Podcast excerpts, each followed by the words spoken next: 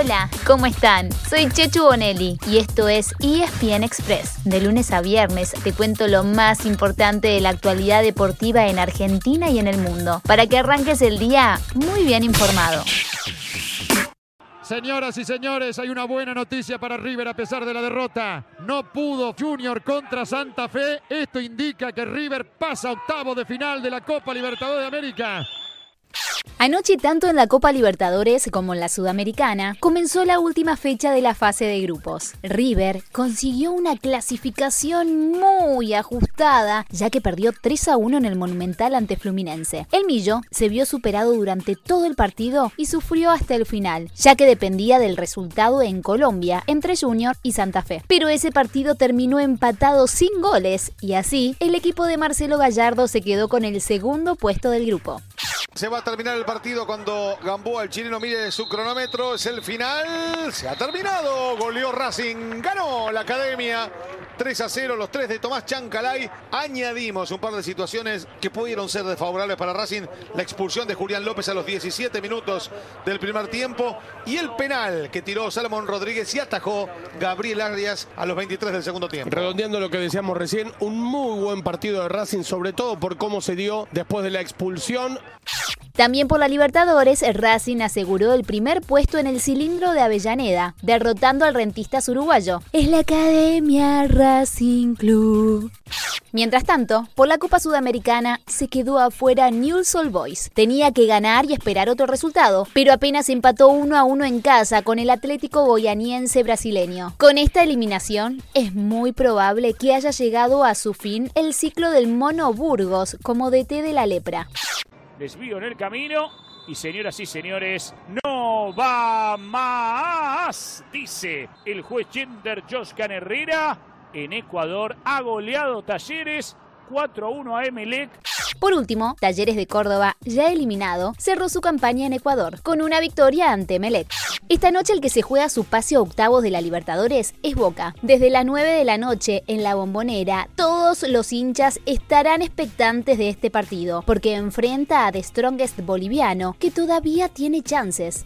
El Geneise depende de sí mismo. Esto es fácil. Ganando, estará adentro. Y hasta puede ser primero. Con un empate, estará muy atento a que el Santos deje puntos en Ecuador ante el Barcelona, que ya está clasificado. Pero perdiendo, no hay calculadora que alcance y que valga porque Boca se quedará fuera de la Libertadores y quizás también de la Sudamericana, a la que van a parar los terceros de cada grupo. Miguel Ángel Russo jugaría con tres centrales y dos laterales, y en el medio estaría Edwin Cardona. Hay otro argentino en cancha esta noche y es Argentinos Juniors. El bicho de la paternal ya clasificó primero en su grupo y visita a Nacional de Montevideo desde las 11 de la noche. Pasamos a la Sudamericana, en la que hoy juegan tres argentinos. Tomen nota. A las 7 y cuarto, Independiente será local ante el Guavirá boliviano, último y sin puntos. Al rojo le alcanza con empatar para clasificar, pero también podría hacerlo perdiendo si termina empatado el otro partido del grupo entre City Torque y el Bahía. A las 9 y media de la noche, un San Lorenzo ya eliminado hace rato visita a Huachipato en Chile. Lo que sí puede hacer el ciclón es darle una mano a Central, que a la misma hora recibe a 12 de octubre. El canalla clasificará ganando o empatando, pero si pierde, también estará dentro mientras que Huachipato no se lleve los tres puntos. Para mañana jueves, eh, por la Libertadores, juegan Defensa y Justicia y Vélez, ambos ya clasificados. En la Sudamericana habrá otros dos argentinos en acción, Lanús ya eliminado y Arsenal que tiene una sola combinación posible. Debe ganarle en casa al Bolívar y que no lo haga el Ceará brasileño ante el Bilsterman en Bolivia. Por las dudas, en la Sudamericana solamente clasifica el primero de cada grupo a octavos de final. Los otros ocho equipos en esa instancia serán los que terminen tercero en los grupos de la Libertadores. Nos vamos a Europa, donde hoy empieza a cerrarse la primera mitad de la temporada. En Polonia, desde las 4 de la tarde y por ESPN, se juega una de las dos finales pendientes, Villarreal y Manchester United choquen en búsqueda de la UEFA Europa League. En caso de que el ganador sea el United, los dos campeones de Copas Europeas serán ingleses y ambos podrían ser de la misma ciudad. Esto es porque el sábado, recordemos, en Portugal se juega la final de la UEFA Champions League entre el Chelsea y el Manchester City.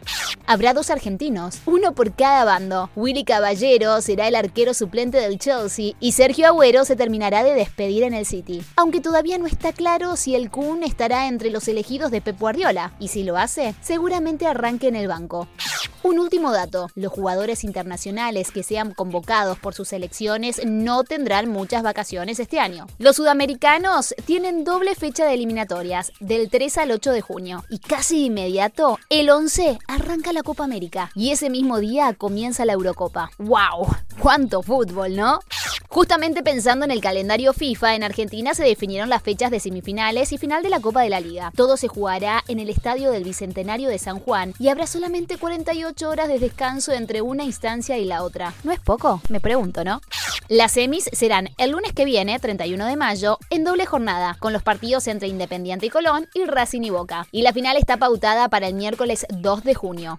De los cuatro clubes, el único que tiene convocados es Racing, que perdería dos de sus figuras chilenas, el arquero Gabriel Arias y el lateral Eugenio Mena, salvo que la Roja los autorice a unirse más tarde al plantel y puedan jugar al menos las semifinales. Chile enfrenta a la selección argentina en Santiago del Estero el jueves, justo un día después de la Pasemos al tenis, donde Federico Coria barrió en dos sets al uruguayo Pablo Cuevas en el torneo ATP de Belgrado y tendrá un gran premio en cuartos de final. Enfrentará al local y máximo favorito, el número uno del mundo. Claro, Novak Djokovic. Siempre es un gran desafío jugar con los mejores y más todavía será hacerlo en su casa. Hoy bien temprano habrá otro argentino buscando su pasaje, Federico Del Bonis, que se mide con el brasileño Thiago Monteiro. Y vayan anotando. Vamos, les doy un par de segundos. Ya está. ¿Tienen lápiz y papel? Lapicera es lo mismo. Este domingo empieza Roland Garros, el segundo Gran Slam del año. Entre los argentinos hay varios que siguen en carrera en la quali. Renzo Olivo, Marcos Trungeliti, Tomás Echeverry y los hermanos Cerúndolo, Francisco y Juan Manuel. Por último, en la NBA sigue la primera ronda de los playoffs, pero los Denver Nuggets de Facu Campazo recién vuelven a jugar el jueves. Después de perder un partido y ganar el otro como locales, ahora los Nuggets juegan dos veces en Portland frente a los Trail Blazers. El de mañana será a las 11 y media de la noche y el del sábado a las 5 de la tarde.